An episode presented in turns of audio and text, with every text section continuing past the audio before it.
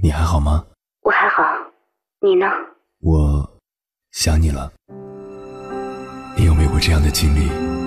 因为想念一个远方的人，跨越千山万水去找他。当你出现在他的面前，你发现他也在等你。好久不见。原来我们早已彼此守候。我是迎波，这是我们的故事。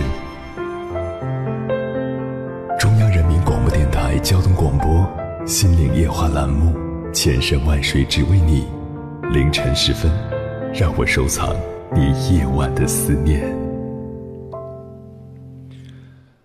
婚姻和感情有时真是奇妙的存在，很多看似不般配的爱情里，往往暗藏着别人看不懂的深情。比如国学大师、书画家启功和张宝琛，再比如学贯中西、留洋博士胡适和江冬秀。前者都是才高八斗的名人，后者却是普普通通的女人。张宝琛文化不高，江冬秀甚至连大字都不识几个，但是他们却幸福的相伴了一生。由此可见，不般配的彼此是可以取长补短，互相满足对方的心理需求的。表面上的不般配，也并不影响他们成为幸福默契的夫妻。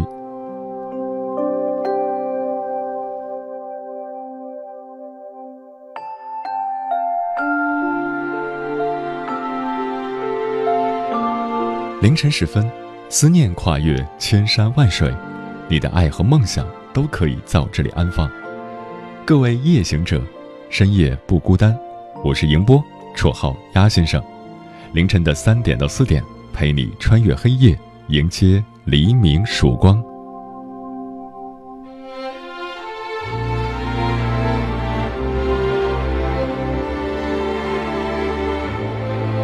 今晚跟朋友们聊的话题是：不般配的爱情也可以很甜蜜。你怎么没找个有房有车的？你这么漂亮，他配不上你。过生日他就送你这个，你还乐成这样。他就像个闷葫芦，唯唯诺诺，在外面怎么保护你？旁人眼中的你们好像永远都不够般配，但现实是，不可思议甚至有些失衡的爱情，反倒可以过得很幸福。你身边有这样的情侣吗？关于这个话题，如果你想和我交流，可以通过微信平台“中国交通广播”和我实时互动，或者关注我的个人微信公众号和新浪微博“我是鸭先生”，乌鸦的鸭。和我分享你的心声。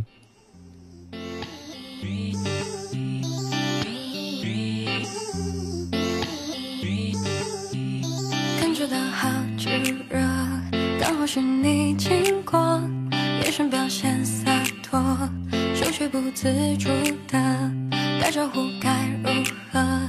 一下子全忘了，明明都想好的，脑袋全空白了。接下来该怎么做？是言语还是慢动作？好像都不太好说。尴尬症该怎么破？还不如就直接做。为什么要想那么多？多制造一点巧合，不算最结果。如果天突然下起了雨，我不会避躲，因为我知道有一个人会守护着我，就算有一天彗星突然撞向了地球，没关系，只要有你，我的非洲。哎呀，我从来都没有这种嗜好，就是照顾那个女生一直慢慢变老。自从你说我这个生活是你的依靠，心情就开始慢慢变好。你说你是街角盛开的野蔷薇，而我傻傻知道你是朵玫瑰。就算你被全世界的坏人包围，看我化身超人一把他们击退。感觉到好炙热，刚好是你经过，眼神表现洒脱，手却不自主的打招呼该如何？一下子全忘了，明明都想好的，脑袋全空白了。接下来该怎么做？是言语还是慢动作？好像都不太好说。尴尬症该怎么破？还不如就直接做。为什么要想那么多？多制造一点巧合，不算最坏的结果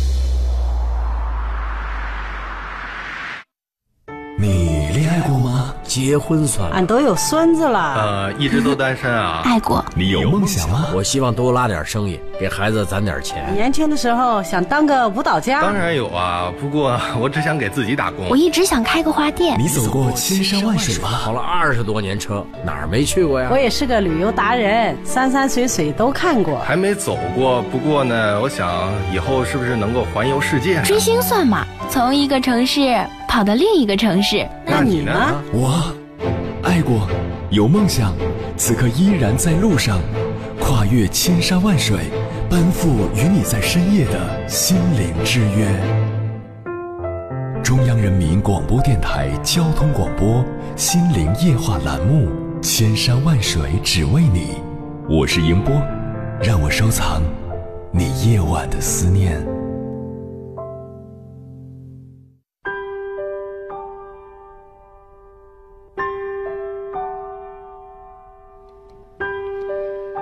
当我们用世俗的眼光去看待爱情时，最终也只能得到一个世俗的答案。别人认可与否根本没那么重要，重要的是你们彼此相爱、相知、相守。因为在爱情的世界里，对两个人般配与否最有话语权的，是当事人本身。今晚跟朋友们分享的第一篇文章，名字叫《不般配的爱情往往有旁人看不懂的情深》，作者林夏萨摩。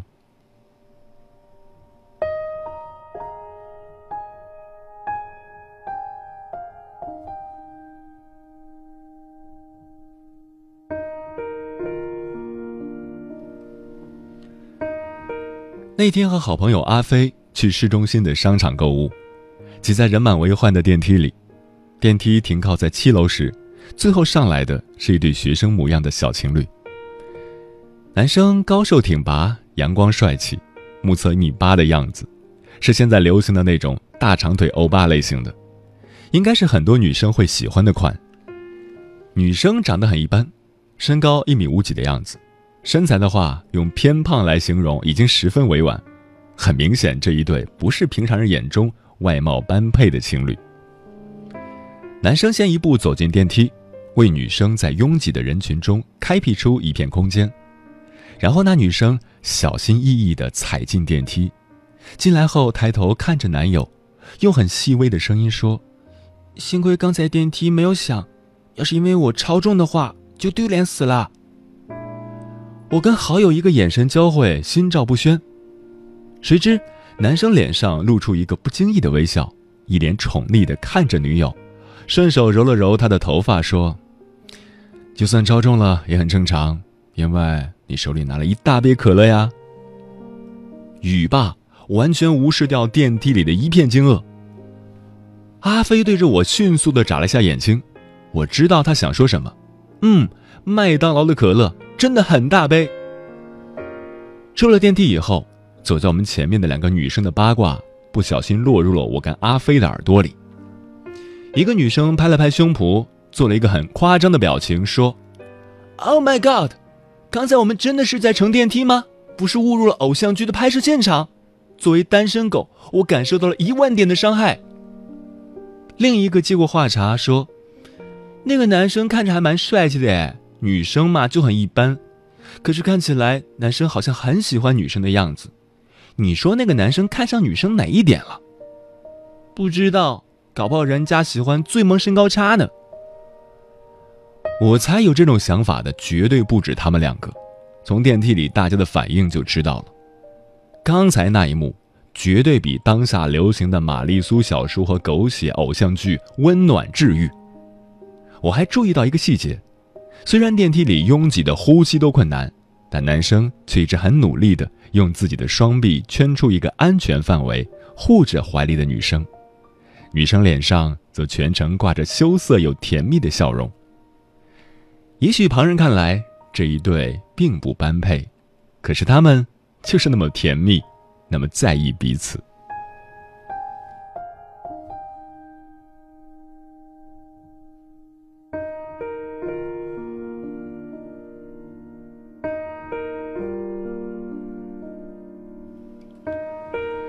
江小雅是我的一个中学同学，鹅蛋脸、柳叶眉、长腿细腰，标准的美人胚子。她从初一开始就桃花不断，一个学期下来，抽屉里的情书多的可以用来当草稿纸。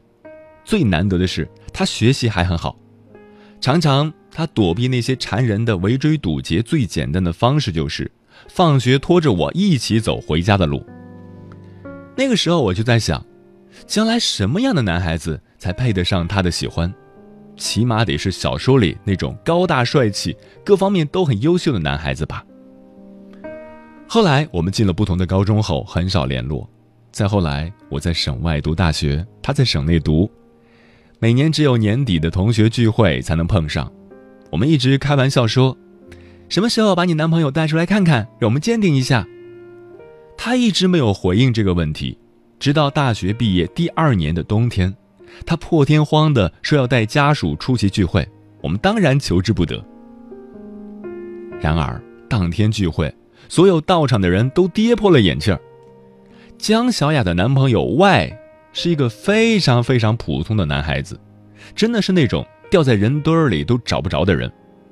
在我们不了解一个人，也没机会去接触了解的情况下，也只能从他的外表去评判打分。整体感觉就是很平淡的一个人，但是小雅不一样，她是那种远远看过去就很抓人眼球的女孩子，出场自动加特效的那种女生，所以这两个人出现在我们眼前的时候，我们总觉得画风不太对。一顿饭，大家吃的各怀心事，有一个好事的男生直接在饭桌上挑衅起来了，说：“喂，快点跟我们说说。”你是怎么把我们大美女江小雅追到手的？当年她连正眼都不带瞧我们的，现在倒把你这个不知道从哪里冒出来的臭小子占了便宜。外似乎对这种阵势早已习以为常，淡然自若地看着身旁的小雅，很幽默地回了一句：“啊，没办法，小雅她近视又白戴眼镜，眼神不好，所以就看上我了。”一边说话，一边还不忘给小雅剥虾皮。而小雅坐在那里，安静的笑笑，也不说话。等外被男生拖去包厢外面抽烟的时候，几个女生绕过桌子，将小雅围了起来。小雅，这个人什么来头啊？老实交代，你们什么时候开始的？谈恋爱多久了呀？尽管大家问了很多问题，也期待剧情有所反转，但最终也没有得到什么惊天动地的答案。小雅只是说，他对她很好。跟他在一起，很幸福。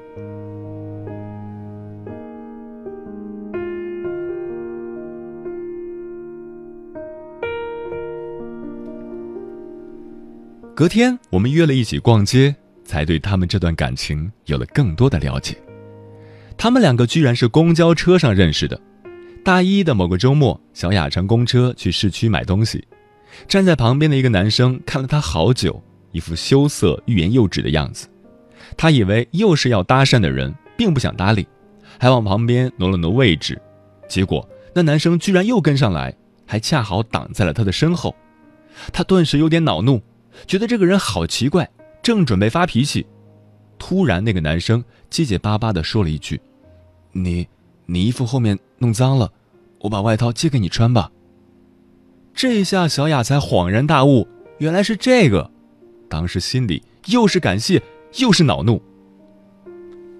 没多久，外就向小雅表白了，小雅拒绝了，他又表白说可以等，就这样，一个表白一个拒绝，中途又发生了很多事情。一年半后，他们成了男女朋友。后来家里人知道了，死活不同意，因为男孩十分普通，家境也很一般，还是单亲家庭。但是他们还是顶着压力在一起了，也没有像大家预测的那样毕业就分手。本以为过了这么久，父母也该接受外了，没想到毕业后，父母反对的声音更强烈了。他们说：“你之前谈谈恋爱也就算了，现在已经工作了，得找一个条件好的人家，正儿八经的结婚安定下来了。你跟外在一起，我们是绝对不会同意的。”所以。这次他把外带回来，主要是为了见父母，企图说服父母，扭转他们的观念。小雅说了很多他们之间的故事，都是些琐碎平淡却又触动人心的温暖。其中有一件，我印象特别深刻。他们陷入热恋的时候，外还只是一个穷困的在读研究生，除了跟小雅在一起的时间，外只会做三件事情：上自习、做实验、打工。因为不在一个校区，外每天早晚步行四站路接送小雅上下课。夏天很热，冬天很冷，小雅都记在心里，感动之余也不免有些心疼，对她说：“你不用每天送我的，你导师那边不是也挺忙的吗？”结果外说：“我乐意啊。”那你明天早上坐公交车来我这边吧。天冷了，我不想你走那么远。没事儿，我就当是锻炼身体了。再说我每天省下来四块钱，你早饭可以加一杯热豆浆啊，多买两个包子也行。小雅跟我说这个故事的时候，语气很平淡，但我知道，波澜不惊的外表下是汹涌的暖流。我有点明白。他为什么那么抗拒家里安排的跟高富帅的相亲了，执拗的和父母口中的穷研究生在一起？因为在大家都看不见的地方，那个人对他真的很好，以后应该也会一直好下去。有一种思念叫望穿秋水，有一种记忆叫刻骨铭心。有一种遥远叫天涯海角，有一种路程叫万水千山。千山万水只为你，千山万水只为你，正在路上。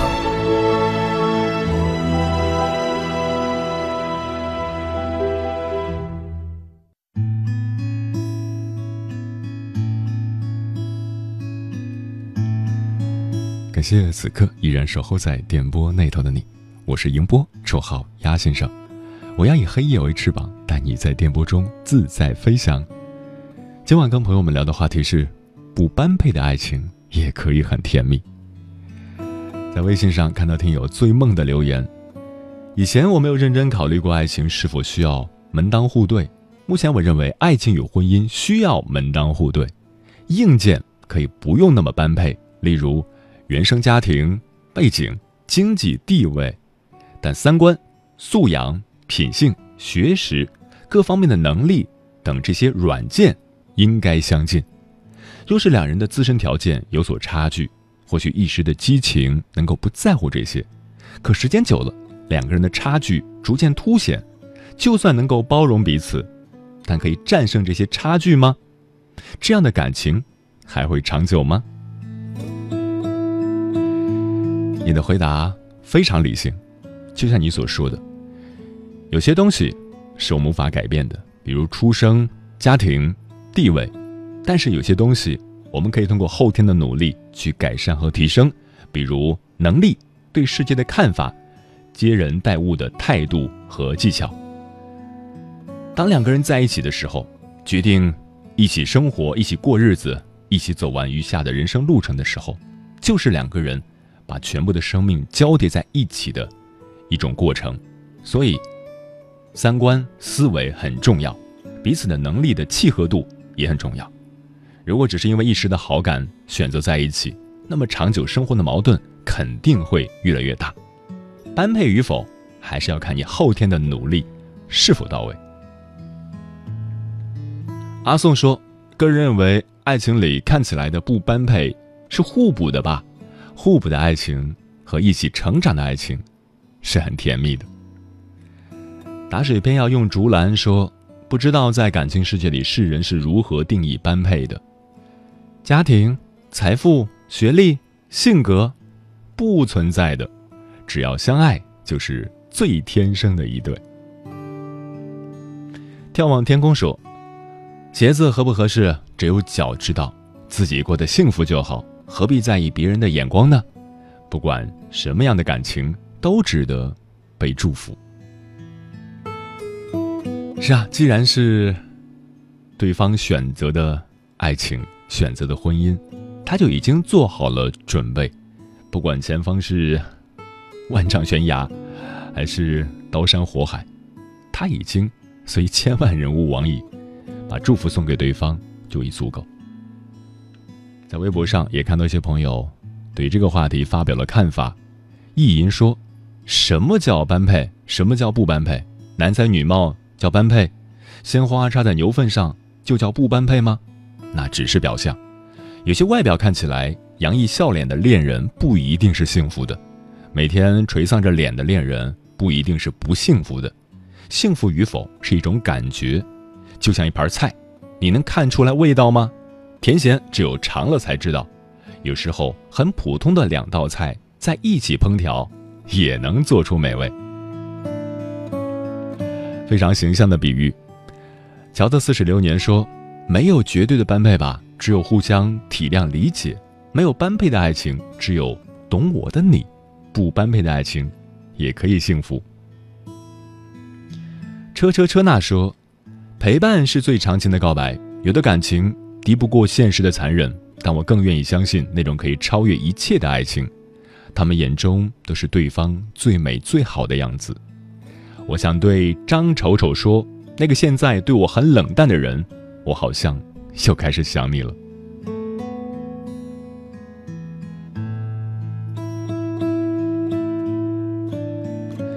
我是飞鱼说，所谓的般配与否，在于彼此愿不愿意互为体谅和现实妥协，要不然表面上再天生的一对，也有作死的那一天。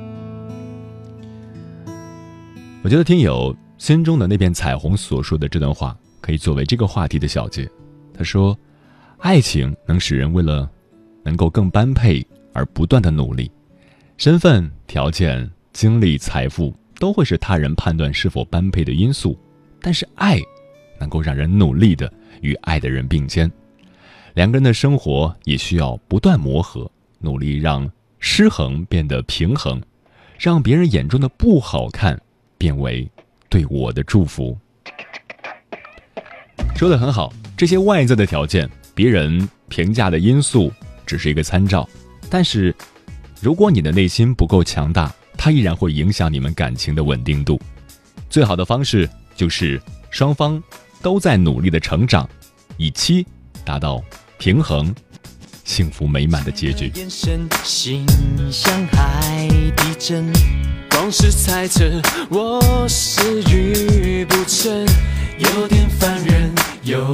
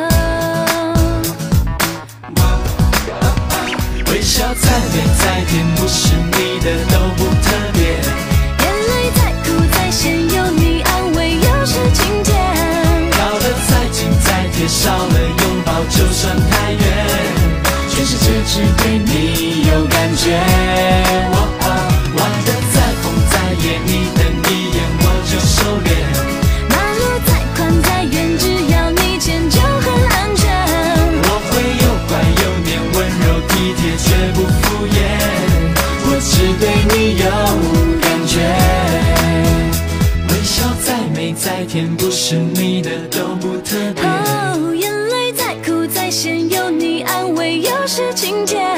靠得再近再贴，少了拥抱就算太远。全世界只对你有感觉。哦哦，玩得再疯再野，你瞪一眼我就收敛。